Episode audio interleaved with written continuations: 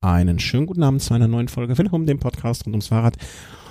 Und ich glaube, glaube, wir haben noch nie so viele Sendungen zu einer Grand Tour gemacht, abgesehen von unseren kleinen Kurzprojekten mal zum Giro, äh, wie dieses Jahr, was auch der Tatsache geschuldet ist, dass zum einen ähm, der Thomas sich die viele, viele Zeit nimmt und auch ja Spaß daran hat, hoffentlich ein bisschen.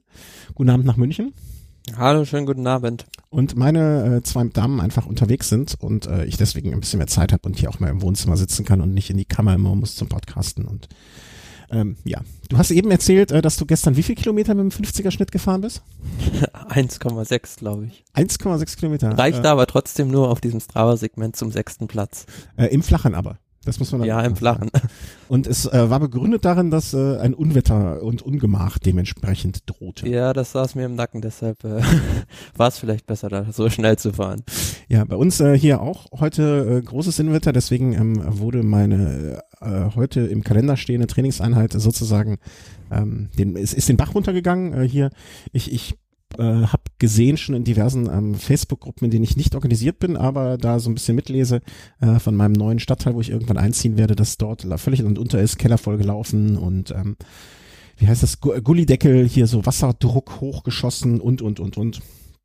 Ähm, also der Nordwesten Deutschlands meldet in gewisser Hinsicht dann Land unter. Ich möchte gar nicht wissen, wie es in Holland oder äh, noch weiter nördlich. Was kommt denn hier so nördlich von uns? So Niederrhein und, und Ruhrpott, da wird es auch nicht schön aussehen. Der Christian Timmer wird wahrscheinlich äh, jetzt gerade, ähm, da wird es möglicherweise gerade drüber äh, hinwegfegen, sozusagen. Aber es gibt Landstriche, da ist das Wetter schön, da regnet es kaum und da fahren viele Fahrräder und auf mit ihren Rädern, äh, mit ihren mit ihren Fahrern und da passieren Dinge und deswegen unterhalten wir uns darüber, weil wir Zeit haben und weil wir Spaß dran haben.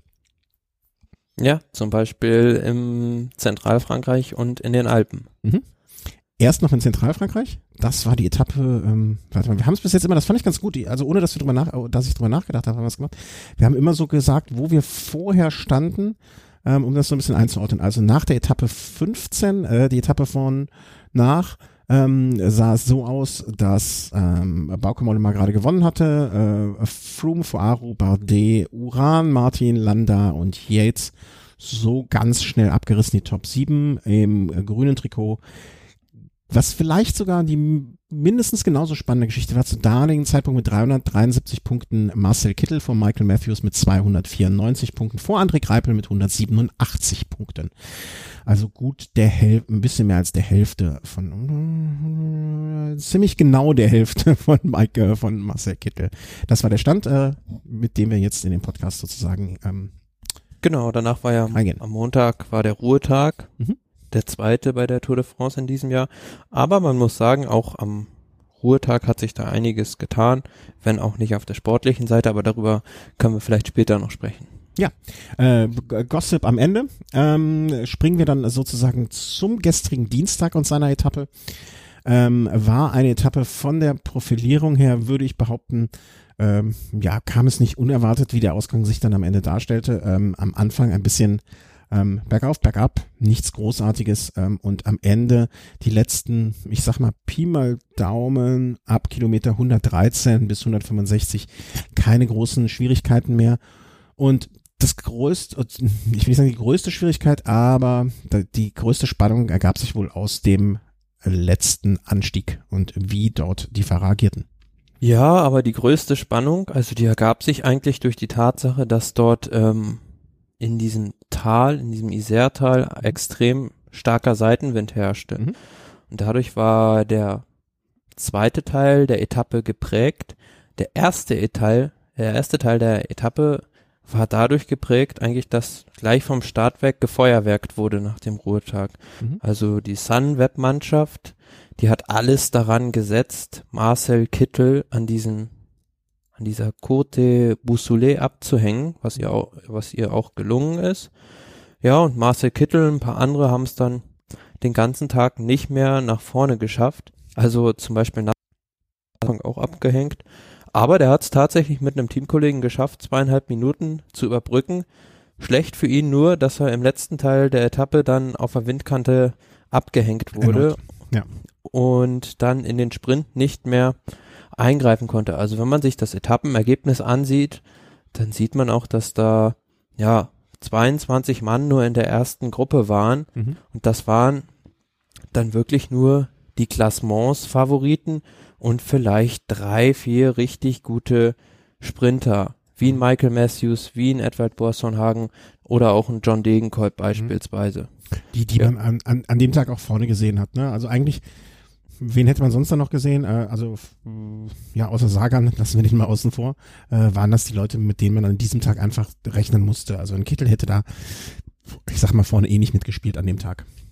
Ja, doch, auf jeden Fall. Wenn Meinst die du? Sun, ja klar, wenn die Sunweb-Mannschaft da nicht so aufs Gas gedrückt hätte, dann wäre er da auch wieder zurückgekommen und wir hätten einen, einen Massensprint gesehen. Aber was ich da auch noch anmerken will, in diesem Finale einen Massensprint mit 180, 170 Fahrern auszutragen, wäre Selbstmord gewesen bei diesen Kurvenkombinationen. Also da haben wirklich die Tourorganisatoren ganz, ganz großes Glück gehabt, dass sich diese Etappe so selektiv ergeben hat. Mhm. Weil man hat ja im Finale dann auch drin gesehen, also als es dann in dieses Isertal reinging, dass da ganz, ganz starker Seitenwind herrschte. Und ähm, es haben immer wieder ein paar Mannschaften versucht, eine Windkante auszulösen, beispielsweise die Trexiger Fredo, die haben das probiert mit Contador, aber deren Aktion ging eigentlich nachher nach hinten los, denn Contador wurde da abgehängt und ähm, Degenkolb war der Einzige, der vorne beibleiben konnte. Mhm. Und ähm, die einzige Aktion, die dann funktioniert hat, war dann eigentlich der, eine der Sky-Mannschaft.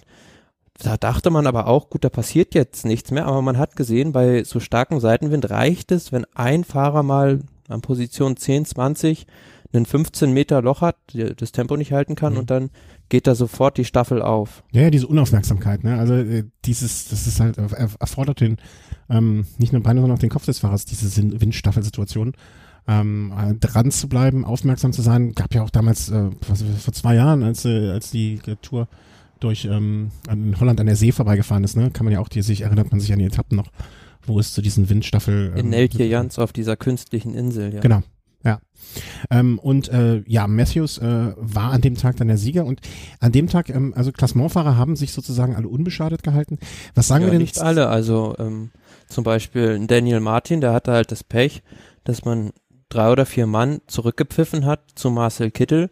Ah, ja, okay. Und der hatte mhm. halt im Finale dann Prinzip keine Mannschaft mehr zur Verfügung und war dann in der zweiten Staffel, hing da fest und ja, hat da viel, viel Zeit auch verloren. 51 Sekunden auf den Sieger, was dann doch schon eine ganze Stange ist. Wenn man bedenkt, dass Daniel Martin auf der Etappe am Sonntag da ein paar Kilometer vom Ziel noch rausgeprescht ist, da 10, 15 Sekunden über mhm. Kilometer mit hoher Anstrengung zurückgefahren hat und dann auf so einer Etappe 51 Sekunden zu verlieren, das ist dann schon ähm, irgendwie ein Schuss ins Kreuz. Ja, ja, klar. Ähm, ich meinte, aber für mich, äh, für mich gehörte Daniel Martin, okay, er war auf Platz 5, ne? Wir haben darüber gesprochen, das Pech des Sturzes in, äh, bei der Etappe. Ähm, wo auch äh, Richie Port rausgeflogen ist. Aber ich für mich gelten so Froome, Aro, Bardet, Uran, ähm, mit Abstrichen vielleicht noch. Beispielsweise ähm, Luis Meintjes war da jetzt auch zurückgebunden, der in der Gesamtwertung noch sehr gut lag. Ja, aber ansonsten im Prinzip hast du da recht. Da, ja, also die vier. Da hat's keinen von den äh, ganz Großen erwischt und selbst ein Nairo Quintana, der in der Vergangenheit gezeigt hat, dass er doch auf solchen Windkanten ähm, sehr schnell auch zurückfällt, hatte sich da vorne am Feld aufgehalten. Mhm. Er hat, äh, Wobei, hat die Aufmerksamkeit um, mit sich gebracht. Ja, aber ich hätte die, hätte da jetzt nicht Sky aufs Gas gedrückt, sondern beispielsweise, sage ich jetzt mal, wie es früher eine HTC-Mannschaft, also wirklich in ähm, Perfektion praktiziert hat, hätten die da aufs Gas gedrückt. Da wäre also in der ersten Staffel wären vielleicht zehn Mann angekommen, mhm. weil zum Beispiel Roman Bardet hatte ganz, ganz großes Glück, dass er da im letzten Moment den noch ähm, von Oliver Nelson gerettet wurde und da in die erste Staffel wieder reingefahren wurde, mit viel Glück. Und auch ein Fabio Aru war da mehr oder weniger auf sich gestellt, hatte auch schon mal eine kurze Zeit ein kleines Loch, ist da aber auch wieder reingefahren. Hm. Wie heißt nochmal, ich komme jetzt nicht auf den Namen, es gibt doch diese, legendär ist übertrieben, aber diese, wie ich finde, und das war auch der Moment, wo er so ein bisschen mein Herz für sich gewonnen hat, ähm, die Szene in dem Film The Overcoming, da sprechen doch ähm, die HTC äh, Fahrer unter dem Cavendish darüber, wie sie unbedingt, wen wollten sie denn da ins gelbe Trikot fahren an dem einen Tag bei dieser Windkantensituation? Ähm, Cavendish vielleicht? Nee. Den alten. Tony Martin? Nee, den alten Mann. Die, ein alter Amerikaner. Ja. And the Overcoming. Nee, das ist, also ein Overcoming ist von 2004. Ja. Ja, aber da gab es das Team HTC ja noch nicht. Wer, wie heißt denn der Film? Wer- Chasing Legends. Chasing Legends, genau, sorry. Der andere enge, äh, amerikanische Radsportfilm. Ähm, aber wer war denn der Fahrer? Wen wollten sie denn da? Ah. Aber wa- erinnerst du dich daran, woran, was ich meine? Mm, ja, kann Nicht schon sein. Also Hamilton, sondern wer war denn, wann war das? Weißt du, wann Chasing Legends kam? Das weiß ich nicht. 2010 oder so. Und da ja, da haben sie halt gesagt, der Panzerwagen soll da Vollgas fahren. Und dann, wenn da Ja. Toni Martin damals aufs Tempo gedrückt hat, dann ähm, passiert da schon was vorne. Mhm. Und da wollten sie für irgendeinen Fahrer unbedingt das gelbe Trikot holen. Und zwar äh, George Hincapie.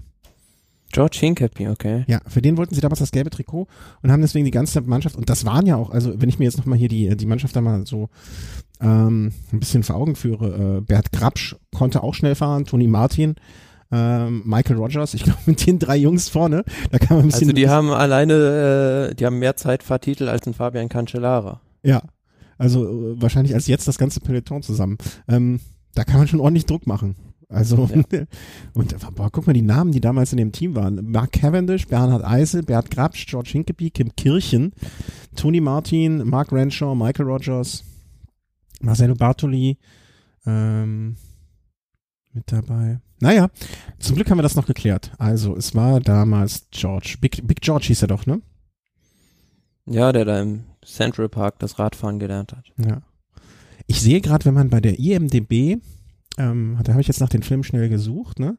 Wenn man da Mhm. Fahrradfilme sozusagen aussucht. Ähm, kennt, äh, Pantani, The Accidental Death of a Cyclist? Kennst Mhm. du den? Ja. Lohnt sich das? Hm. Ja, Immer. kann sich angucken, aber Ja. das ist jetzt nicht. Ich glaube, was haben wir denn hier noch? Also es, ich, ich, ich glaube, ich muss mal die IMDB-Liste an Fahrradfilmen. Rising from Ashes, The Impossible Triumph of Team Rwanda.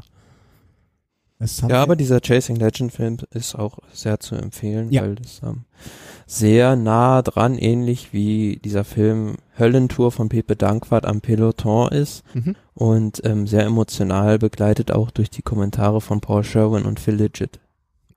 Ja, ich finde, äh, ich finde Höllentour, ähm, ich finde die Filme fast gleichwertig, nur mit dem Unterschied, dass es, dass man, dass ich finde, dass in der Art, wie Filme gemacht sind, wie sie gefilmt sind, wie sie produziert sind und so weiter und so fort, es einfach zwischen 2004, ähm, wo Höllentür äh, entstanden ist, und Chasing Legends, also diese, diese sechs Jahre machen, glaube ich, in der Filmproduktion, war das eine Zeit, wo meiner Meinung nach viel passiert ist, weil ich finde diesen, äh, ich finde Chasing Legends einfach von, von den Bildern her, die da Ja, das entstanden ist also sechs Jahre, das ist ja beim Film wie aus dem Jura in die Neuzeit. Das, Also möchte ich jetzt, das möchte ich jetzt nicht verbrieft so würdest du jetzt, würdest du jetzt heute nochmal so einen Film machen, dann hättest du ja auch mit diesen kleinen Kameras, diesen GoPros noch ganz andere Möglichkeiten, ganz andere Perspektiven aufzunehmen, wie wir sie jetzt Mhm. auch schon immer sehen. Äh, absolut, auf jeden Fall. Ne? Also, aber ich, ich, ich habe das so in Erinnerung, in der Wahrnehmung war das ein sehr, sehr großer Schritt für mich.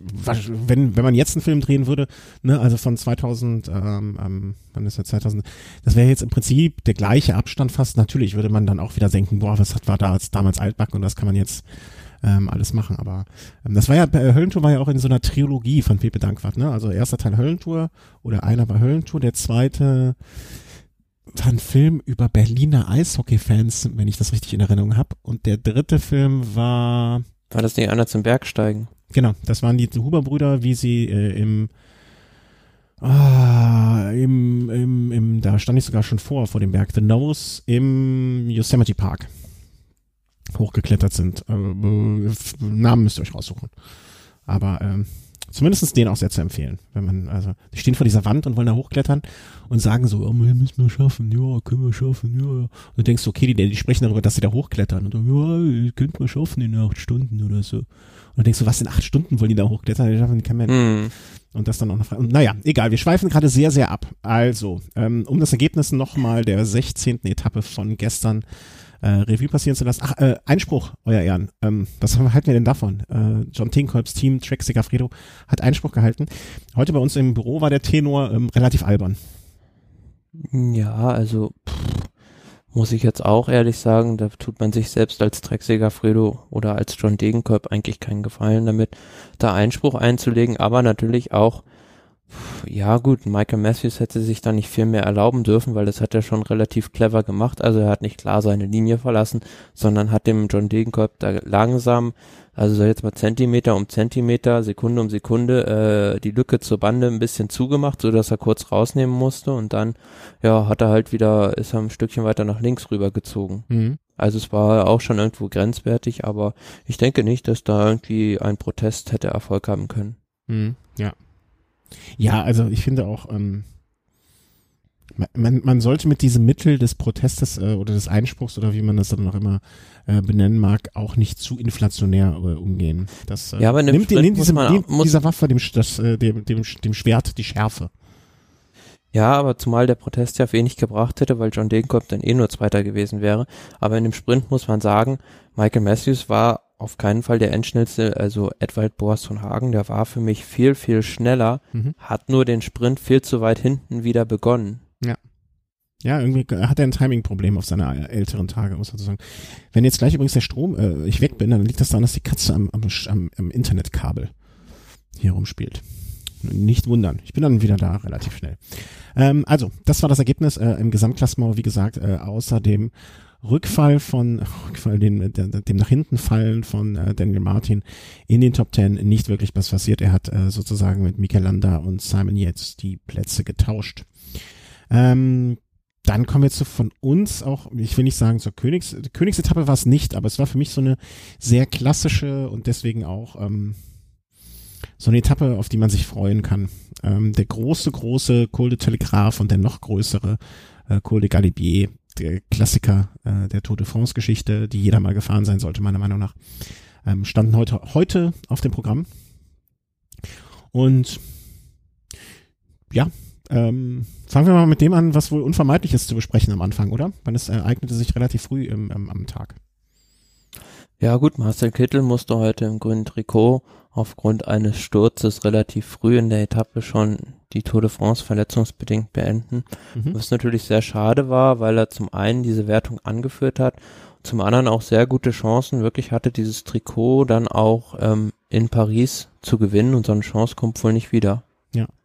Äh, schade, also dieser, dieser äh, Zweikampf oder dieses, ähm, wie soll man sagen, dieses äh, Gefecht, äh, klingt so martialisch, aber dieses, ähm, dieser, ja, der Wettstreit um das grüne Trikot äh, war ja zwischen Michael Matthews und Kittel so, dass er nicht, durchaus nicht entschieden war. Also es war jetzt eines von den Trikots, ähm, vielleicht sogar das umkämpfteste Trikot dieses Jahr oder das ist der Trikot, wo, wo die meiste Spannung auftaucht ähm, äh, zwischen, zwischen den beiden Fahrern. Ja, im Gegensatz zum gelben Trikot war da noch richtig viel, viel Spannung drin, aber die ist jetzt eigentlich auch schon Geschichte, es sei denn, ähm, was wir nicht hoffen wollen, äh, dem Michael Matthews ähm, passiert noch ein Missgeschick.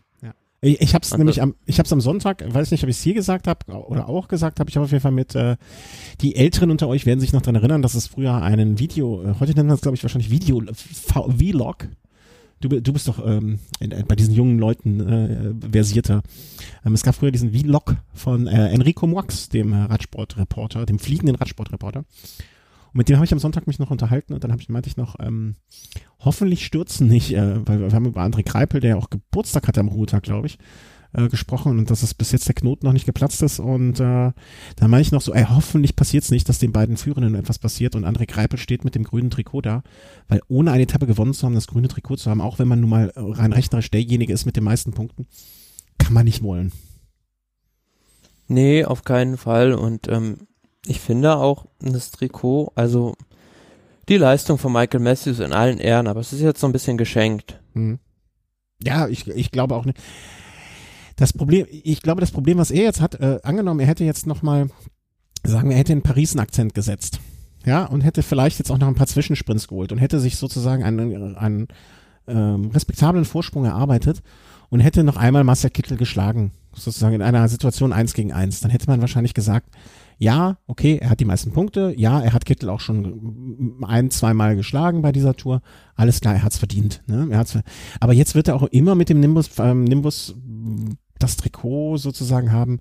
Er ist derjenige, der das grüne Trikot gewonnen hat, obwohl der andere fünf Etappen gewonnen hat. Das, das äh, genauso wie man äh, ja damals gesagt hat, ähm, Nibali hat die Tour gewonnen, weil wer war das damals? Contador und Froome rausgestürzt sind. Ja. ja. aber das gleiche lässt sich auch dieses Jahr wieder im Kampf ums gelbe Trikot sagen. Ja, ähm, klar. Die Leistung der Fahrer, also wollen wir auch gar nicht schmälern, die da vorne rumfahren. Das sind wahrscheinlich auch die Besten der Besten. Aber es ist doch irgendwo schade, dass zum einen jemand wie Richie Port ausgeschieden ist, zum anderen ein Fahrer wie Daniel Martin durch diesen Sturz zurückgebunden wurde, mhm. jetzt vielleicht noch ums gelbe Trikot kämpfen würde, zum anderen ein Nairo Quintana den Giro d'Italia schon in den Beinen hat und eigentlich in der Form, die er vor zwei Jahren hatte, der größte Gefährder von Chris Froome sein könnte und zum anderen auch so Leute wie Tom Dumoulin oder auch Nibali sind halt den Giro gefahren. Mhm.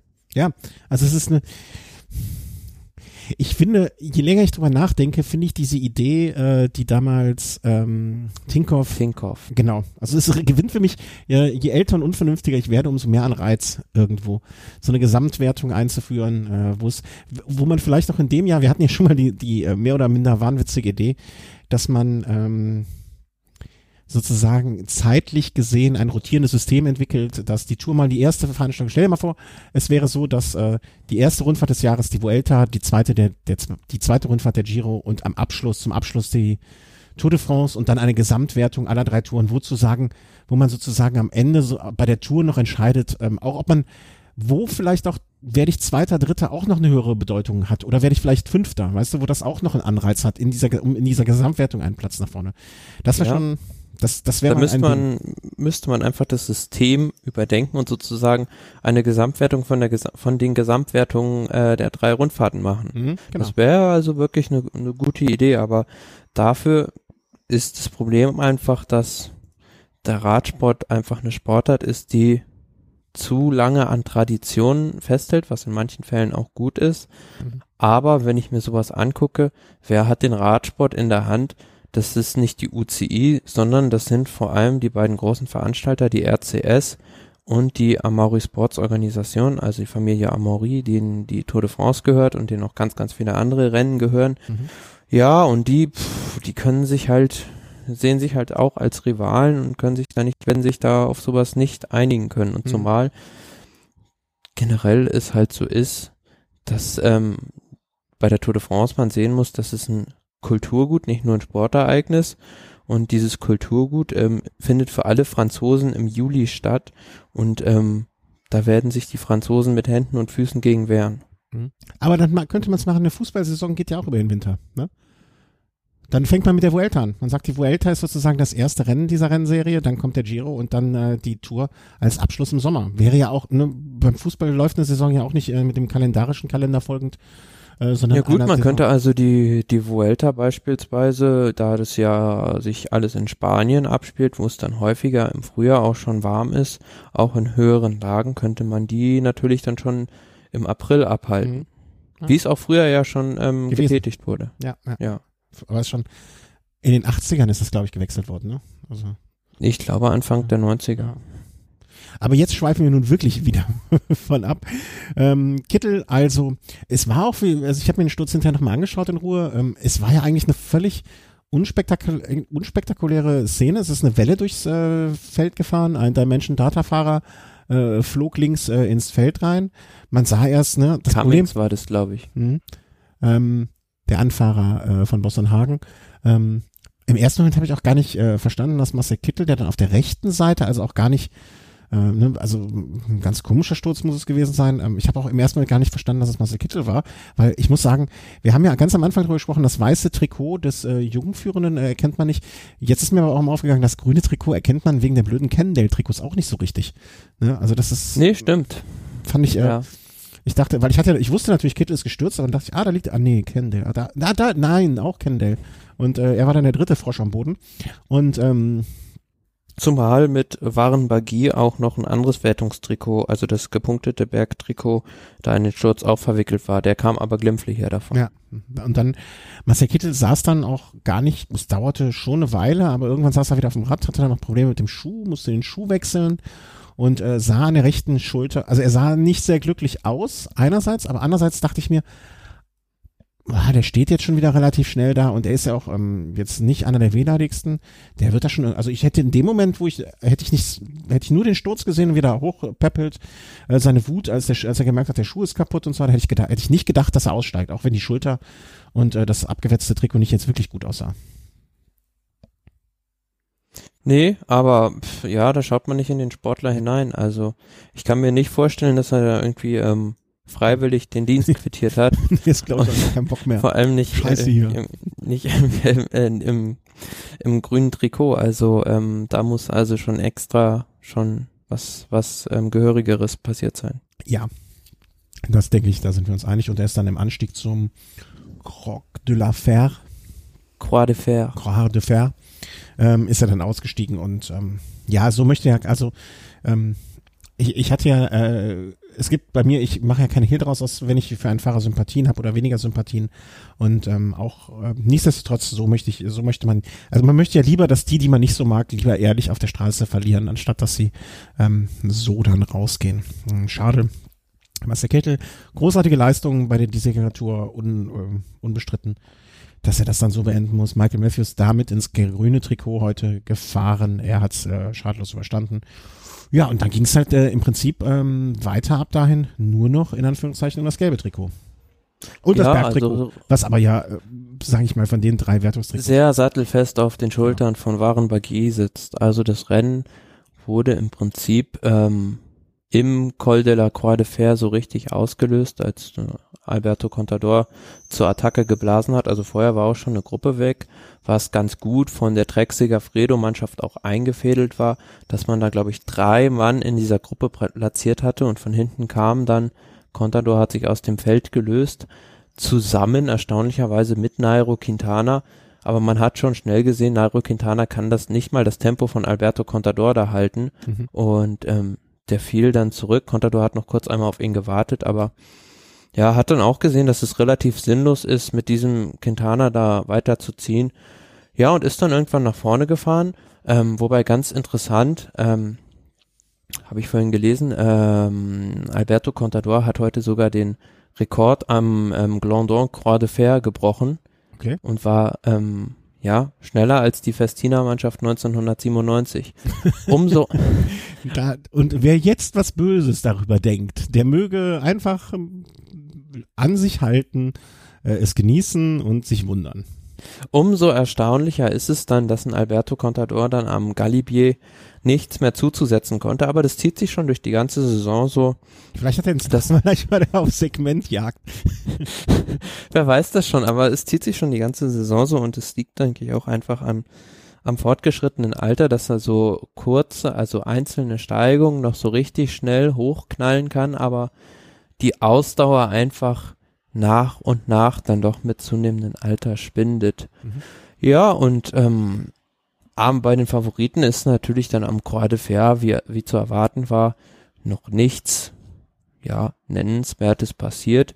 Es spielte sich oder spitzte sich dann eigentlich alles auf den Col de Galibier zu, der ja aus dem Col du Telegraph und aus der Hauptsteigung des Col du Galibier sich zusammensetzt. Also es sind insgesamt so rundgerechnet 24 Kilometer, die es da bergan geht.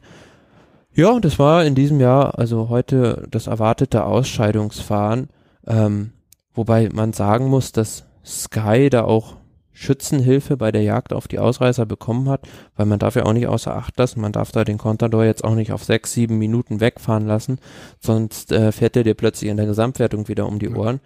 Die haben da Schützenhilfe bekommen, zum einen ähm, mal wieder von den Vereinigten Arabischen Emiraten und ähm, zum anderen von der Orica-Mannschaft, die da den Gesamtwertungsplatz von Simon, äh, von, ja, von Simon Yates gefährdet sahen. Und dann aber, ähm, als die Helfer von denen verschlissen waren, also Diego Ulisi hat da, glaube ich, noch Tempo gemacht, musste dann Chris Froome seine Mannen auch einspannen und die, ja, haben es halt so bis sechs Kilometer unterhalb des Gipfels des Galibiers haben da Kwiatkowski und Nieve die Pace für ihren Chef machen können, aber dann war es bei denen, war es bei denen auch vorbei und hatte Froome nur noch Landa an seiner Seite. Und als ich das, ähm, Entschuldigung, wenn ich an der äh, Stelle ein, reingrätsche, wie bei uns läuft ja der Fernseher äh, im Empfangsbereich sozusagen und äh, da, da kommt man dann mal vorbei, immer mal wieder, worum auch immer. Und da sah ich dann Landa und da dachte ich so, jetzt könnte, also wenn ich Landa wäre und wüsste, äh, kommen wir ja später, glaube ich, äh, am Rande auch noch dazu, da wären jetzt am äh, Ruhetag mal hier ein Gespräch, mal da ein Gespräch, man hat sich vielleicht auch vorher mal hier und dort unterhalten und ich hätte sozusagen das Ticket für die nächste Saison schon sicher. Ja, bräuchte mir um meine Schäfchen keine Sorgen mehr machen, die sind im Trockenen. Wie geil wäre das gewesen, wenn er da einfach losgefahren wäre, oder? Das, also das wäre so Messer auf und Attacke. Das, das ja, aber man, man hat ja, hat ja auch heute wieder gesehen, ähm, dass er dann zwar kurz immer bei den, also dann kamen ja die Attacken der Favoriten, dass er da kurz Probleme hatte mitzugehen, aber wie er dann hat, das war schon echt beeindruckend und das trotz, die er da für Chris Froome machen musste, das war schon also, ja, Chapeau, allererste Sahne. Ja. Also ja, und dann der erste, der eigentlich attackiert hat von den Favoriten, war Daniel Martin, der sich da was getraut hat. Aber da hat der Chris Froome auch zu seinem Teamkollegen gesagt, den bitte nicht zu weit weglassen. Ja, und er wurde dann auch wieder eingeholt und dann, ja, Roman Bardet hat es ein, zwei Mal probiert, aber wie ich finde auch nicht er hat sein Herz nicht in die Hand genommen und hat nicht, ähm, hat nicht. Nicht mit, nicht mit dem letzten Willen, nicht mit der letzten Entschlossenheit.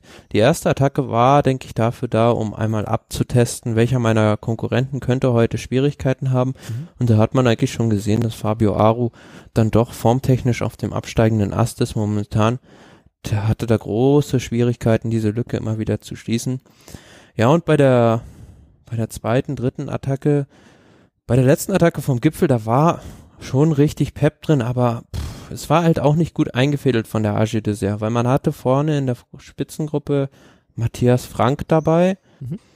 der sich kurz vor dem Gipfel noch in so einer Position befand, wo man schon erwarten, wo man schon hätte erwarten können, dass der sich ähm, für Bardet in der Abfahrt noch einspannt. Aber es mhm. war halt schlecht getimt. Bardet kam mit seiner Attacke zu früh. Ja, und dann haben die den Frank da einfach überrollt. Hm. Ich fand halt, es fällt mir schwer, so die richtigen, er hat das Herz nicht in die Hand genommen. Weißt du, das ist nicht das, wofür die Franzosen, äh, die Franzosen lieben ja auch den zweiten, wenn er gekämpft hat für den zweiten Platz und wenn er sich Mühe gegeben hat. So, so kann man sich auch ins Herz der Franzosen reinfahren, Auf sozusagen. Jeden Fall, ne? ja. Zudem heute noch ähm, der Staatschef Macron hinten im Auto saß. Ah, okay, das war mir nicht bewusst. Ähm, sonst hätte ich stramm gestanden vom Fernseher. Ja, aber ähm, es, es, es war so, es fehlte irgendwie das, das letzte bisschen Engagement oder wo man gedacht hat, ja, jetzt alles oder nichts, gib ne, äh, äh, all in und mach's. Geh lieber mit Verlehen, wie, wie, wie sagte äh, mit fliegenden Fahnen untergehen genau. oder lieber vorne sterben als hinten nichts eher. Ja, oder Sterne lieber verglühen, lieber explodieren als verglühen. So, jetzt haben wir jede Phrase zu dem Thema äh, gedroschen. Ne, aber ja, aber es, ist, es sind ja gar nicht mal so Phrasen, das stimmt ja wirklich. Also ähm, man hat so generell das Gefühl, bei dieser Tour de France, wenn mal irgendeiner der Favoriten, was schon sehr selten passiert, sich zu einer Attacke entschließt, das ist alles, die ziehen nicht durch. Sobald die merken, ähm, der Konkurrent kommt da wieder, also kann mein Hinterrad halten, mhm. nehmen die wieder raus. Und das ähm, tut ja. mir echt so ein bisschen leid, auch für die Leute, die zuschauen, weil ähm, es traut sich keiner so richtig aus der Deckung. Es ist zwar alles sehr spannend mit diesen kurzen Abständen, aber was bringt denn das, wenn wir ein Rennen sehen, was komplett neutralisiert ist? Mhm. Ja. Also wie als wenn man, äh, als wenn sich keiner wehtun wollen würde. Ne? Ja, also die Italiener haben da ja dieses schöne Wort Coraggio oder wie man auf Französisch Courage sagen würde. Ja. Traut sich keiner so richtig. Es ist schon bezeichnend, dass eigentlich heute der Hauptattrakteur des Tages wieder Alberto Contador war, der wirklich also mit ganz, ganz bescheidenen und limitierten Mitteln nur bei dieser Tour de France kämpft und von den anderen Klassementsfahrern, wenn du mich jetzt nach der Etappe fragen würdest, wäre es mir da aufgefallen, da würde ich immer noch sagen, Contador hat die Etappe geprägt. Mhm. Was vielleicht auch der Tatsache, also zum einen, ähm, er hat nichts mehr zu verlieren, ne, was die anderen aber auch nicht haben, weil wir sagen immer, ob du jetzt Dritter wirst oder Fünfter, ist jetzt auch für den Eimer. Ne, und zum anderen muss man aber da vielleicht dann noch sagen, dass es so ein bisschen ähm, auch der Punkt ist, sein Team braucht halt auch ein bisschen noch die brauchen Bilder. Ja? Also ich meine, der Sponsor wird, äh, man, ich, ich weiß nicht, wie es bei Track Segafredo ist. Ne, ob es da mal jemand schon am Ruhetag mal angeklopft hat und gefragt, wie es eigentlich aussehen würde, ob da dieses Jahr noch so was äh, zu erwarten wäre oder ob sie schon mal nach Hause fahren können. Ähm, die, die müssen sich auch noch ein bisschen präsentieren. Also es ist nicht so, dass da äh, schon Friede, Freude, dass die schon dicht machen können, finde ich. Ne, und das ist dann, da wird vielleicht der Teamchef auch beim Alberto noch mal abends angeklopft haben und gesagt haben, du, wär nett, ne, kannst du mal. Kann ich mir gut vorstellen. Nee, das, das, ja, kann auch da vielleicht eine Rolle spielen. Was, auch völlig, was ich auch völlig legitim finde. Und Zum Beispiel- dann muss er aber trotzdem mal, dann muss er das ja trotzdem auch umsetzen können, ne? Und äh, das ist ja. Ja. auch dann aller Ehren wert. Wenn das, es kommt ja weniger auf den Beweggrund, denn auf die Aktion dann an. Ja, aber wenn ich jetzt gucke, zum Beispiel ein Fahrer, der in ähnlicher Lage, sage ich jetzt mal, ähm, im Klassement ist, wie ein ähm, Damiano Caruso oder auch, ja, ein Luis Meintjes, Mhm. das sind halt irgendwo graue Mäuse. Ja. Die fahren da mit und sind, also die freuen sich scheinbar denn darüber, dass sie Achter oder Neunter bei der Tour de France werden, was immer noch eine formidable, also ich will es ja auch gar nicht schmälern, eine formidable Leistung ist. Mhm. Aber es wäre für mich ähm, kein, kein Modus, um mein Rennfahrerleben zu bestreiten. Mhm. Ja, wahrscheinlich schon. Naja. Ja, aber auch so pff, ein Rigoberto Uran, Mhm. der Genau, immer sehr souverän aussieht, der alle Attacken auf Anhieb mitfahren konnte. Den haben wir jetzt noch gar nicht in der Offensive gesehen. Und ähm, das ist so eins, so für mich der einzige Spannungspunkt noch in dieser Tour de France. Mhm. Ist Rigoberto Uran zum einen morgen vielleicht und zum anderen dann vielleicht sogar im Zeitfahren in der Lage, noch in Richtung Gesamtsieg irgendwo anzugreifen, weil momentan ist er wirklich auf Kurs in Richtung Platz zwei, wenn er morgen keine Zeit verliert gegenüber Romain Bardet. Mhm. Und ähm, ja, bei den anderen muss man auch sagen, vieles ist natürlich auch der Stärke des Teams Skies geschuldet. Das wollte ich gerade sagen. Ne? Also man muss auch äh, Sky und man stelle sich jetzt noch vor, ähm, ähm, na, sag mal schnell, der Helfer, den er verloren hat. Garen Thomas. Geraint Thomas. Man stellt sich vor, er wäre auch noch dabei. Ne? Das, das Team wäre ja noch, äh, noch, Ja, noch dann hätte dominanter. der Chris Froome da wahrscheinlich noch ein größeres Problem, als es jetzt schon mit dem Landa hat. meinst du, dann wäre der, wäre sozusagen der, ähm, Dann äh, wäre Leute, das die wahrscheinlich so wie beim Team T-Mobile im Jahre 2005, als Klöden, Vinokurov und Ulrich in Mhm. einer Mannschaft fuhren. Ja, aber ich glaube, also ich, mh, jetzt vom Landa mal abgesehen, ich, ich weiß nicht, ob Gerard Thomas da nicht die Solidarität, also äh, ist jetzt auch genauso Spekulation, ne, aber ich halte das Team Sky, äh, abgesehen von Landa, jetzt immer noch für sehr, sehr homogen und dass jeder da seinen Job hat und jeder seine Aufgabe und das, was er macht, ähm, weiß, was er warum, wie macht, ähm, ähm, äh, aber es, wie, wie so viele Sachen da, ähm, Ja, und Froome selbst heute hat sich da echt schadlos gehalten. Also ist so seine typische Art und Weise, auch bei einer Attacke eines Gegners ja dann nicht sofort nachzuspringen, sondern dann Stück für Stück diese Lücken wieder zuzufahren. Und das hat man auch heute wieder gesehen. Aber sei es drum, die Stärke des Teams Skies auf der anderen Seite, ja, bei den Gegnern ist es auch so ein bisschen, ja, als wenn hier eine Mannschaft ähm, in der Allianz Arena gegen die Bayern aufläuft. Mhm. Die stellen sich hinten rein und vertei- verteidigen ihr 0 zu 0, solange wie es irgendwie geht. Aber in die Offensive traut sich keiner. Ja, es wirkt so, als, äh, als wird's, als wird's halt reichen, ne? Als, als, als wäre es wichtiger, dem, äh, dem, was auch bezeichnend war, als also der Fabio Aro wurde dann ja abgehängt am Genau. Galibier Mhm. und hat heute ja eine Minute 24 auf den Sieger, ähm, Quatsch, nicht heute, sondern im Gesamtklassement ist er jetzt 1,24 zurück genau. und hat heute da auch viel Zeit auf, auf den Rest verloren. Was aber dann bezeichnend war, dass sich dann tatsächlich Romain Bardet und Rigoberto Uran in der Abfahrt vorne eingespannt haben und dann ihre Ablösung volles Bodenbrett gefahren sind, nur um den zweiten in der Gesamtwertung zu distanzieren. Also daran sieht man schon, dass ihnen eigentlich der zweite Platz wichtiger ist, den zu sichern oder das Podium zu sichern, als irgendwo Chris Froome anzugreifen. Und Aber das ist für mich, in, in dieser, also in der Abfahrt, das würde ich aber in dem Punkt, äh, da du, das ist ungefähr so wie eine kleine Pfütze an Wissen und ein großes Meer an Wissen, ja? So sehe ich das, dein Wissen und mein Wissen. So, aber da muss ich dir mal widersprechen. Ähm, weil, wenn ich jetzt, ich, ich stelle mir meine Situation als Fahrer bei einem Grand Tour vor, äh, und ich habe gerade den Galibier geschafft, habe oben an dem weiß, dass ich als äh, Abfahrer auf dieser Abfahrt vom Galibier runter mit nicht sehr hoher, also dass ich da Distanz reinbringe zwischen mich und Froome, ähm, halte ich jetzt einfach mal für unwahrscheinlich. Ne? Froome ist ein ganz passabler Abfahrer. Ich bin selber, weiß nicht, ist Uran, Bardet sind das gute Abfahrer? Weiß ich nicht, muss ich. Äh, Bardet ist momentan der beste Abfahrer okay, von den ganzen gut. Favoriten. Ähm, aber wenn ich jetzt, also es gibt ja zwei Möglichkeiten. Entweder ich sage dann an dem Punkt oben, okay, ich attackiere jetzt in dieser Abfahrt, um gegebenenfalls Chris Froome in Schwierigkeiten zu bringen, Punkt A. Äh, oder Möglichkeit B, ich sichere, ich werde, ich, ich hänge zumindestens einen weiteren meiner Mitfavoriten oder derjenigen, die vielleicht potenziell verhindern könnten, dass ich aufs Treppchen komme, äh, ab, dann würde ich ja, äh, das ist ja so eine Pest- oder Cholera-Entscheidung, ne? Und ich glaube, da hätte ich auch das gemacht, ne? Ich hätte zumindestens versucht, okay, wenn ich Froome jetzt nicht durch eine Attacke abhängen kann, dann will ich aber wenigstens Aru ähm, ähm, ähm, loswerden. Also das kann ich sogar in gewisser Hinsicht nachvollziehen. Ja, aber wenn ich Roman wäre, dann hätte ich gesagt, ich lasse den Froome fahren, weil der will ja Aru loswerden. Und mir ist es ja egal, also, also mir wäre es nicht so wichtig, ob ich jetzt Zweiter oder Dritter der Tour de France werde, wenn ich im letzten Jahr schon mal Zweiter war. Ich will ja dann das höhere Ziel erreichen. Ich will die Tour gewinnen. Mhm. Und das schaffe ich nur, indem ich Chris Froome zum Arbeiten zwinge, indem ich den dazu zwinge, Energien zu verbrauchen und ich mich ausruhen kann. Aber Froome wäre auch so gefahren, wenn er sieht, dass er Aro loswerden kann. Mein, da, das dann, ist jetzt die entscheidende Frage. Ich hätte, ich hätte nämlich dann vielleicht den Gedanken gedacht, Chris Froome ähm, so, solange Aro hinter sich hat und solange Aro, solange Distanz zu Aro ähm, oder Zeit aus rauszufahren auf Aro, braucht er gar nicht. Ne? Er weiß, er ist der viel bessere Zeitfahrer als Aro.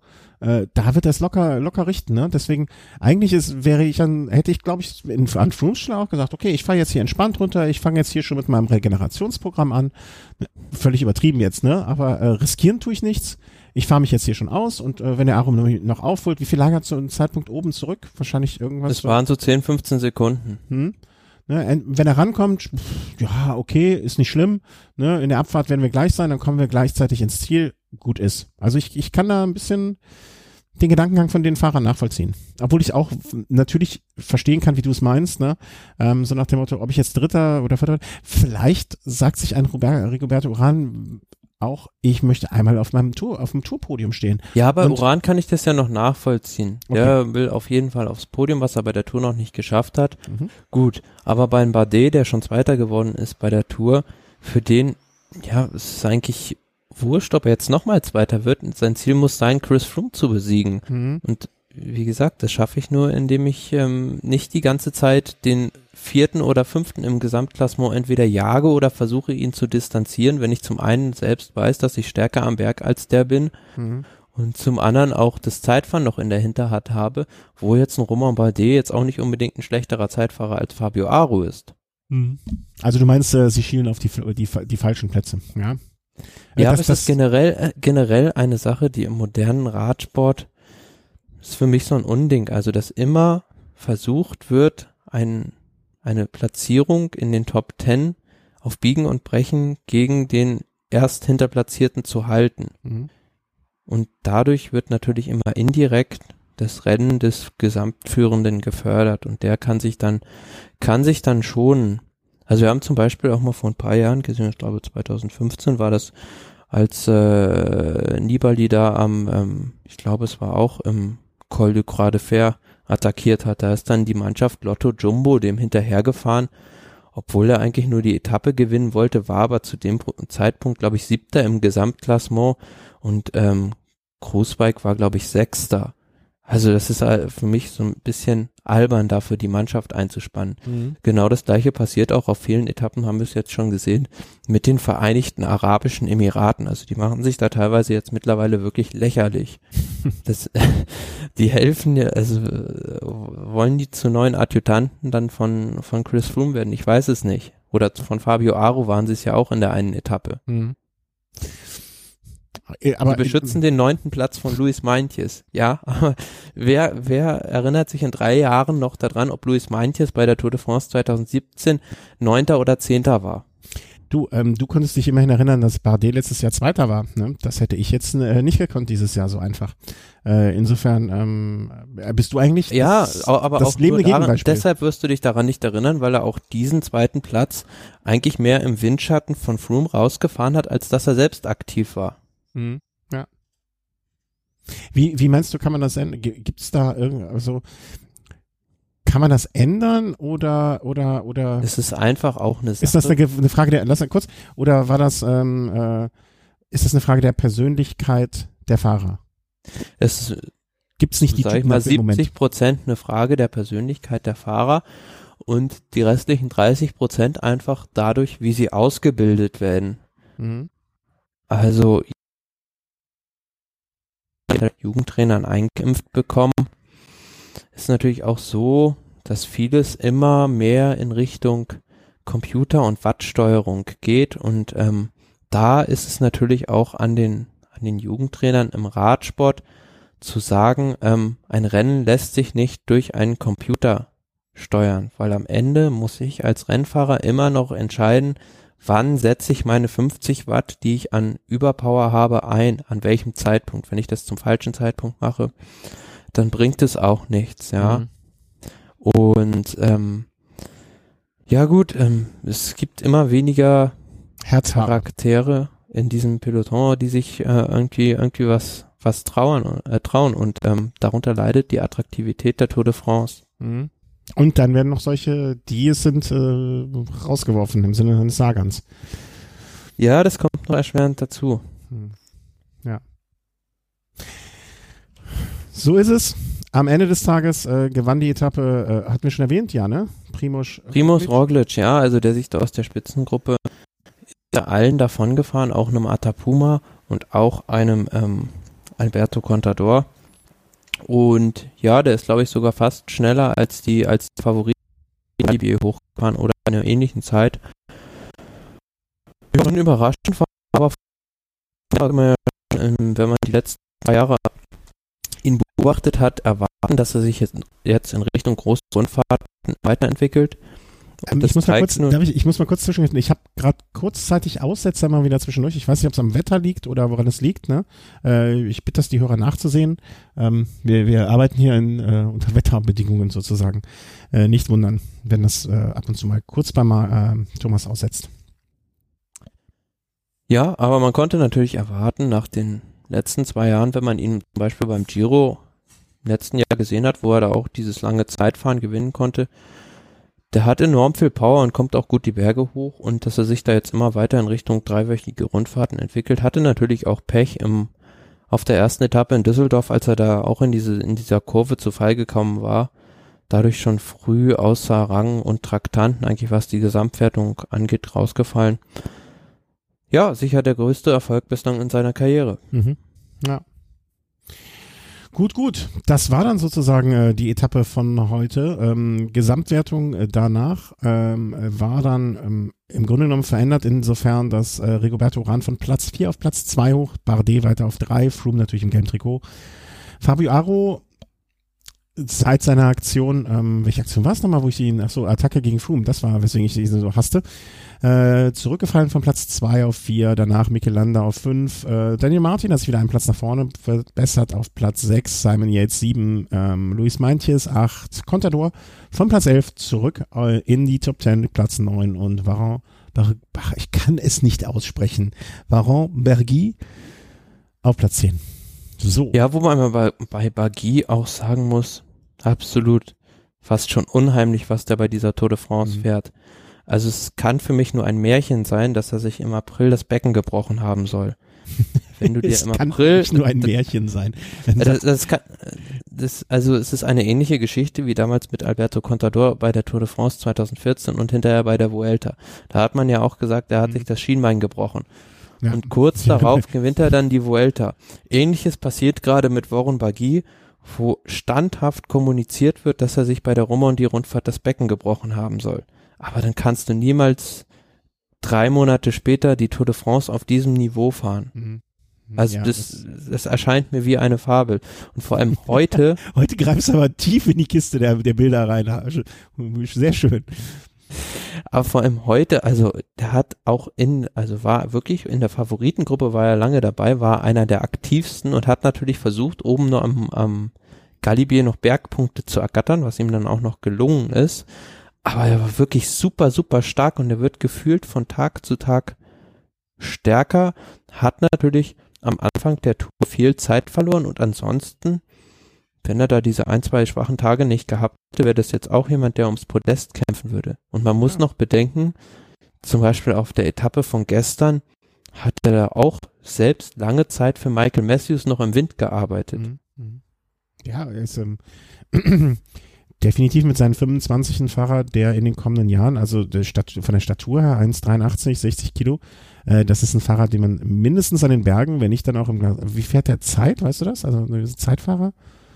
Ja, halbwegs passabel, wobei man sagen muss, denken wir jetzt mal an das Jahr 2018, wenn man da einen ähnlichen Parcours bei der Tour de France aufbaut wie in diesem Jahr, dann hat der Tom Dumoulin da teamintern ein kleines Problem, denn ähm, Bagui als Franzose mhm. wird sagen, ich möchte jetzt die Tour de France auf Gesamtklassement fahren. Tom Dumoulin, der den Giro d'Italia schon gewonnen hat in diesem Jahr, wird sagen, ja, ich möchte es auch gerne mal probieren. Ich bin der Kapitän und schon hat man da einen Konflikt. Mhm. Im letzten Jahr äh, Dritter der Tour de Suisse, was ja äh, auch keine leichte Veranstaltung ist, sage ich mal. 23. der Tour letztes Jahr, schon Vierter im Jugend, ähm, ich wollte schon sagen im Kostüm, im Jugendtrikot. ne? Also äh, jetzt kommt der Karneval durch. Ähm, ein Fahrer, den es zu beobachten gibt, ne? der 25, also wenn, wenn, wenn die Entwicklung so weitergeht wie bisher, ähm, dann kann das was Spannendes werden. Ähm, denke mal auch im Team Sunweb in einem schönen Umfeld sozusagen. Äh, ja, ist ja ein Team, das jetzt so, also sich ein bisschen auf die Fahne geschrieben hat, wir bilden junge Fahrer bis an die Weltspitze aus. Also mit dem Tom Dumoulin ist das ja jetzt eigentlich schon gelungen. Waren Bagui hat man jetzt auch schon dahin geführt. Ja, und dann hat man ja natürlich auch noch einige interessante junge Fahrer momentan unter Vertrag, die das in den kommenden Jahren, die da diesen Sprung auch vollbringen könnten. Mhm. Ja, sind wir mal gespannt. Wie geht's denn weiter? Ähm, so, die nächsten Tage. Wir sind jetzt äh, am Mittwoch angelangt, im Prinzip Donnerstag, Freitag, Samstag, Sonntag. Übrigens bedanke ich mich äh, ganz, ganz herzlich bei äh, einem Hörer. Du erinnerst dich, ich habe rumgeheult, dass ich am Samstag beim Zeitfahren ähm, äh, im Auto sitze und es nicht gucken kann. Mir hat ein Hörer gesagt, äh, bei T-Mobile könnte ich mir für fünf Euro am Tag eine, ähm, wie soll man sagen, Non-Stop-Flat irgendwie beschaffen, sozusagen. Mhm. Ich habe zwei Probleme. Ähm, zum einen komme ich nicht in einen T-Punkt mehr, um mir noch eine Karte. Und ich wüsste auch nicht, ob das bei Prepaid-Karten funktioniert. Also wenn ich das heute veröffentliche und morgen äh, ein ähm, morgen mir schnellstmöglich ein Hörer noch Bescheid geben kann, dann würde ich es vielleicht sogar noch versuchen. Die fünf Euro wäre es mir wert. Ähm, wahrscheinlich würde natürlich auch, ich weiß gar nicht, ob ich genug Strom am Telefon hätte, aber naja, also vielleicht hat irgendein Hörer noch eine Idee, äh, was ich machen kann oder mag mir seine, seine Karte einfach schicken. Das wäre das Beste für mich. ähm, also wir haben noch den Donnerstag, Freitag, Samstag, Sonntag, Sonntag Tour de Honneur, Samstag das Zeitfahren. Im Grunde genommen ähm, bleiben äh, die, bleiben Bardet, Uran mit Abstrichen Aru und mit Messer in den Zehen Landa nur noch der morgige Donnerstag und der Freitag abgesehen vom Zeitfahren. Und was wird da passieren? Wird etwas passieren? Im Prinzip bleibt nur noch die Etappe morgen, weil mhm. am Freitag ist ja, denke ich, wenn ich richtig informiert bin, eine flache Etappe. Ja, da, da das wäre auch mal was Verrücktes. ja, ähm, Stell dir vor, nee. ein HTC-Titan, ja, Bernd Grabsch, Tony Martin und wer war der dritte? Michael Rogers, äh, ne, so eine Truppe. Nee, aber im Ernst. Also wenn, dann passiert morgen was und wenn, dann passiert morgen was äh, im letzten Anstieg. Davon gehen wir dann aus, oder? Ja, aber leider sehr schade. Morgen die Etappe ist auch wieder konstruiert. So konstruiert, dass wirklich nur auf den letzten Kilometern des Isoars irgendwie was passieren kann, weil dieser Col de Vars, ja, das bei Kilometer 129,5 kommt man dann an und es ist dann doch noch bis ähm, so gut 40 Kilometer, bis, bis richtig die Steigung am Isoar beginnt. Und da kann man nicht erwarten, dass dort schon irgendwie irgendwas passieren wird. Mhm. Ja, aber morgen, das ist ähm, mal ein Novum fast schon bei dieser Tour de France, ist eine Bergankunft. Das heißt, es geht danach nicht mehr runter. Aber für mich persönlich ist es eigentlich so, dass jetzt ähm, zwischen Bardet, Uran und Fabio Aru Platz zwei ausgefahren wird. Chris Froome, der wird sich da, denke ich, schadlos halten. Also wenn der nicht morgen eine eklatante Schwäche aufweist, was ich mir nicht vorstellen kann und 50 Sekunden auf Uran verliert, dann hat er die Tour gewonnen. Mhm. Da ist für mich die Spannung eigentlich raus. Geht jetzt eigentlich im Prinzip ums Podium, um Platz zwei und drei und ähm, ja, da muss man wirklich im letzten Anstieg dann ähm, hoch zum Esoar, der auch recht schwer ist, muss man dann echt alles geben. Aber pff, ja, schwer zu taxieren, wie das jetzt ausgehen wird. Was Du wärst Teamchef. Würdest du morgen äh, schon am Anstieg sozusagen ähm, am, am erst, also äh, für, für diejenigen, die das Profil jetzt nicht so vor Augen haben, wie wir es jetzt wortwörtlich vor Augen haben, äh, ein kurzer dritter Kategorieberg, den wir einfach mal übergehen, äh, bei Kilometer 60 etwa, da wird nichts passieren, da sind wir uns, glaube ich, einig.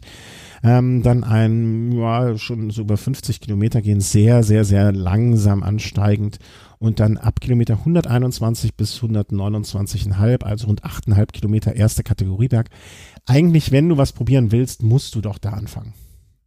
Also, ja, wenn, also es, wenn, wenn, wenn, wenn, es, wenn es die Fahrer gäbe, wie wir sie fordern, nimm dein Herz in die Hand, gib, setz auf alles, geh ein oder, oder, oder gewinne, dann sollte ein Bardet doch bei Kilometer 120 einmal kurz noch Aro hinzupfeifen, so mein Freund, wir zwei, jetzt oder nie, oder? Das, das wäre doch das, was wir uns von den Fahrern, Typen, die wir. Würde aber auf der Etappe wenig Sinn machen. Es sei denn, ich habe zwei oder drei Fahrer von in der Ausreißergruppe platziert, dann mhm. könnte man es natürlich machen.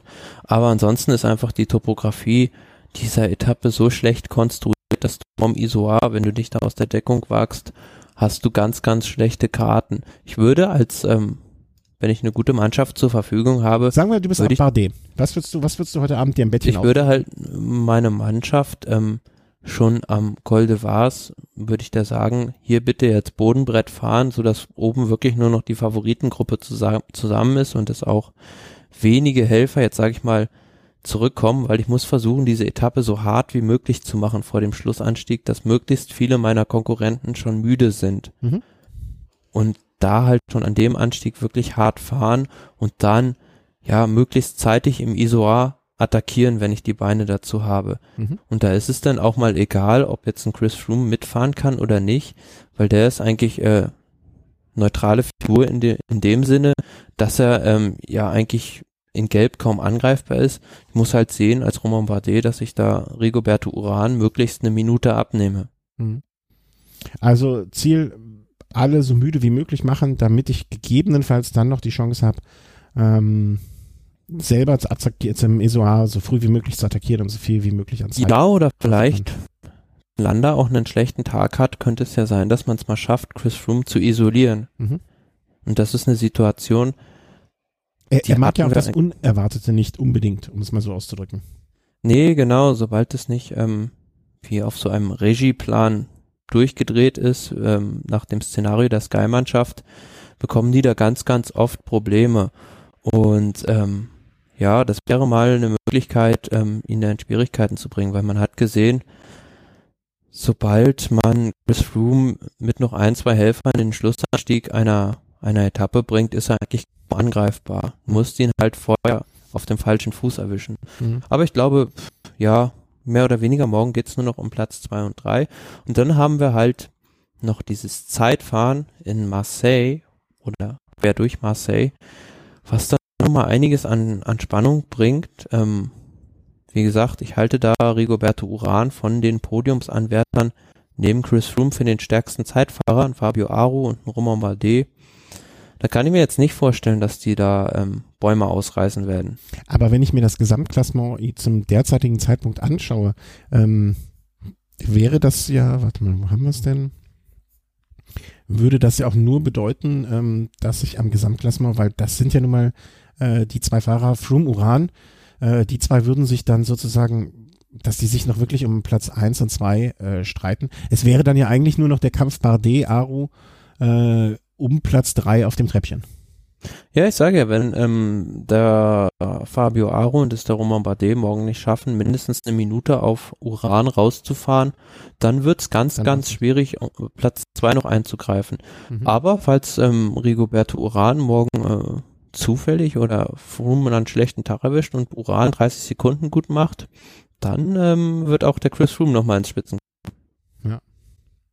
Wir können gespannt sein und ähm Schade, dass wir morgen nicht aufnehmen können. Morgen wäre, also ich stelle mir gerade die Situation vor, dass morgen irgendwas extrem Spektakuläres passiert und wir morgen dann da sitzen und heute nach einer, ich will nicht sagen unspektakulären Etappe, aber nach einer Etappe mit einzigem äh, wirklichen richtigen Höhe. Äh, Enttäuschung ist ja auch nicht das, was, äh, was wir äh, als Label für diese Etappe jetzt äh, benutzen wollen, weil es waren grandios schöne Bilder, ne, aber äh, in, im, im Sinne von Klassement, Angriff etc. Ähm, eine enttäuschende Etappe ähm, und als einzigen Höhepunkt Kittels Ausfall, was man nicht als Höhepunkt sehen möchte.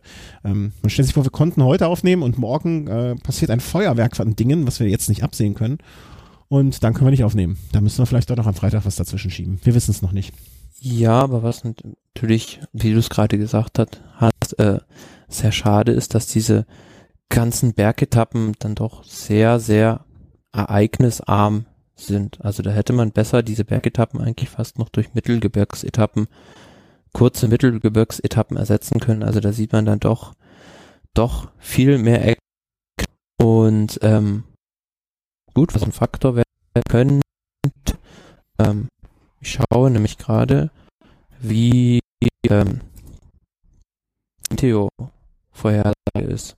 Also ja. falls es regnen sollte, was morgen, wie ich gerade sehe, ähm, doch durchaus im Bereich des Möglichen ist, dass es da so Schauer gibt und so, könnte das das Rennen auch nochmal verändern. Okay. Und wie gesagt, für uns Zuschauer, also ich, ich gönn's den Fahrern ja auch nicht, dass sie durch den Regen fahren müssen, aber für die Zuschauer bietet das immer viel Spannung, weil es dann doch ein anderes Rennen ist. Wir sind gespannt äh, und ähm, harren der Dinge, die da kommen.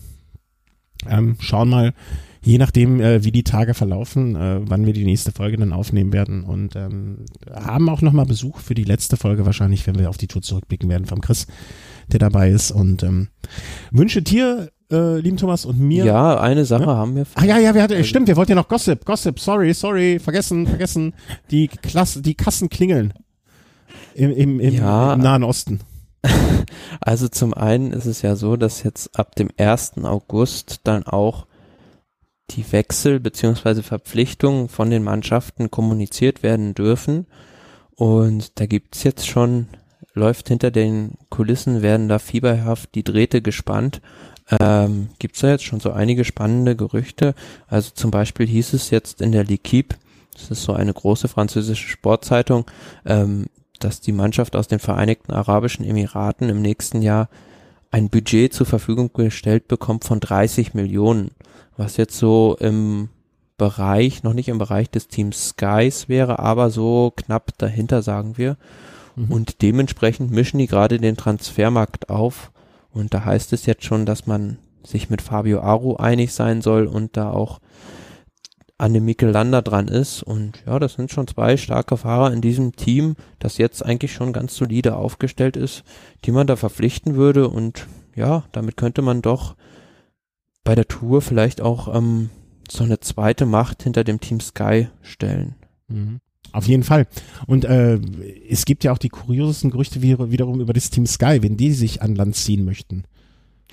Ja, da gibt's also jetzt zum Beispiel das Gerücht, dass der Nairo Quintana ähm, da auch vielleicht das Team Movistar verlässt, obgleich der dann noch einen Vertrag bis ins Jahr 2019 hat, soll unter anderem ein Angebot des Team Sky vorliegen haben und eines von Astana, wobei der Teamchef von Movistar Eusebio und Zue das Ganze jetzt schon wieder dementiert hat und gesagt hat, Quintana wird die Mannschaft nicht verlassen. Auslöser des Ganzen war eigentlich so ein Interview, was da der Vater von Nairo Quintana gegeben hat, wo er gesagt hat, ähm, bei Movistar ist alles sehr unorganisiert und ähm, man ist sich da mannschaftsintern überhaupt nicht einig und ähm, ja, er sieht da für Nairo Quintana jetzt nicht so die Chancen, nochmal die Tour de France zu gewinnen. Mhm.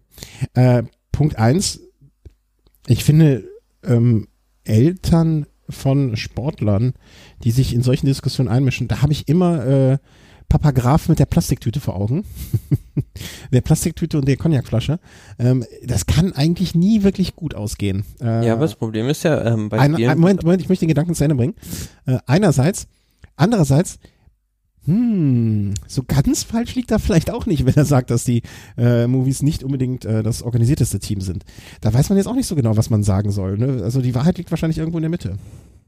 Ja gut, also man muss ja sagen, zum einen Mo Movistar hat ein beschränktes Budget, womit man jetzt nicht die ganz großen Stars als Helfer einkaufen kann. Und zum anderen hat man viel auf die Karte Giro d'Italia in diesem Jahr gesetzt, was der Vater von Nairo Quintana im besagten Interview auch beklagt hat. Er hätte sich gewünscht, dass man da den Fokus stärker auf die Tour de France legt.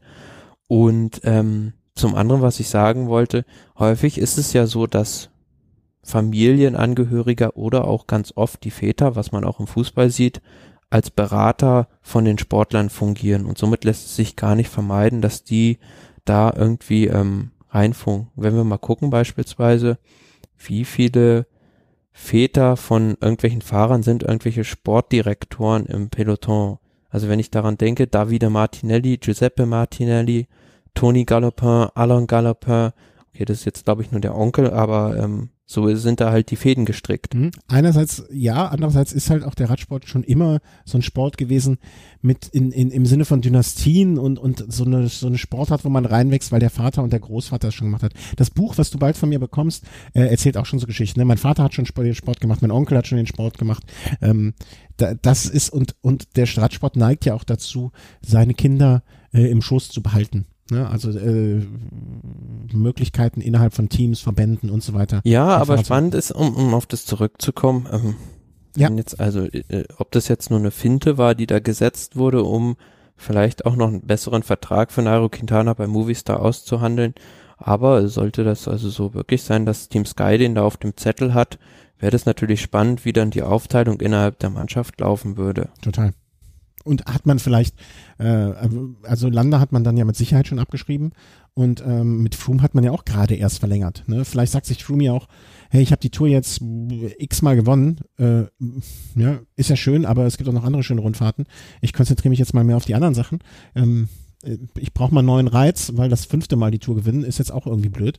Ähm, wäre auf jeden Fall spannend. Und stell dir mal die zwei als Doppelspitze, ähm, der ja dann doch eher nach Gefühl fahrende ähm, ähm, Quintana, ähm, und der, wie soll man sagen, ja, der, der, der Verwalter, der Bürokrat äh, Froome. Ähm, was wäre ja, dann erst?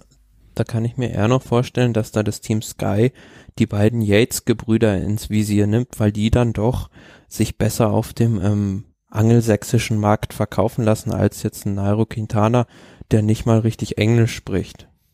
Hm, ja, das, aber vielleicht,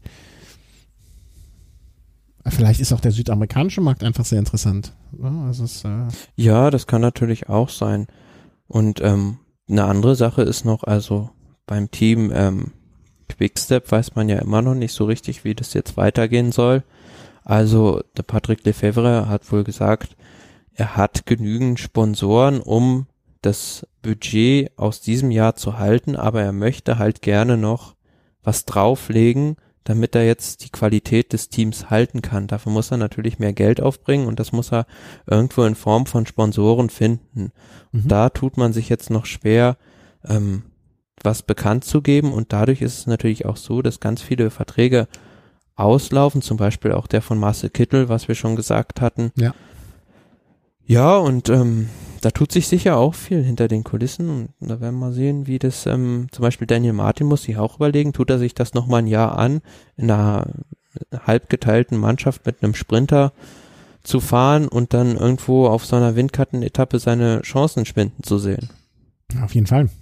Also ähm, ähm buckeln oder selber fahren. Klar. Also äh, selten, also ich, ich habe das kann mich nicht erinnern, war nicht in den letzten Jahren dieses Roulette der Fahrer und da haben wir noch äh, gar nicht angesprochen, was mit einem Nibali zum Beispiel passieren wird. Ne? Also wo wird äh ja gut, er wird bei bei bei Bahrain bleiben. Also die, die haben ja eine komplett neue Mannschaft aufgebaut und da wird's ja auch spannend. Die haben ja auch ordentlich viel Kohle zur Verfügung. Ja, ja. Da, wer kommt da noch ähm, zu? Haben ja gesagt, sie wollen auch noch ähm, sich in der Breite ähm, weiter aufstellen und noch ein paar gute Bergfahrer zum Beispiel verpflichten um dann im nächsten Jahr, also man hat es ja in diesem Jahr beim Giro ge gesehen, da fehlte so ein bisschen die Qualität am Berg, um da wieder ganz vorne die erste Geige spielen zu können. Leidtragende, sage ich jetzt mal, so wie es jetzt nach jetzigem Stand aussieht, ähm, sind so ein bisschen die Fahrer oder beziehungsweise die Verantwortlichen von Astana. Die Mannschaft wird scheinbar Stand jetzt ausgeschlachtet. Mhm. Ja, so, so schaut es leider Gottes aus und wird in alle Winde verstreut. Ja, wann? Äh, 1. August ist der äh, Stichtag, ne? Also wir müssen uns noch. Genau, also da, da werden, werden dann die, die Transfers bekannt gegeben. Oder können, können, Können. ab da be bekannt also, gegeben. Ab da kann alles, was in trockenen Tüchern ist, äh, sozusagen mitgeteilt werden. Und es gibt jetzt, glaube ich, auch noch so ein, äh, beziehungsweise das Team Fortuneo, glaube ich, hat jetzt auch nochmal einen neuen Sponsor für die nächste Saison hinzugewonnen. Die werden sicherlich auch wieder zum einen bei der Tour dabei sein wollen und auch in Richtung Transfermarkt noch was, noch was machen wollen. Mhm. Sind wir mal gespannt, äh, was da kommt. Wir werden es mit Sicherheit, äh, also wenn ihr es irgendwo erfahren werdet, vielleicht nicht als erste, als erste von uns, aber dafür am sympathischsten von uns. Sozusagen. Okay, das war's. Ähm, wenn das nächste Mal wir uns hören, wird's entweder ist viel passiert, dass wir nochmal vor dem Ende der Tour aufnehmen werden, oder alternativ, ähm, wir werden die Tour nachbe nachbesprechen. Was waren unsere Tops und was waren unsere Flops? um diese, ähm, wie soll man sagen, sehr äh, ausgelutschte Formulierung zu benutzen.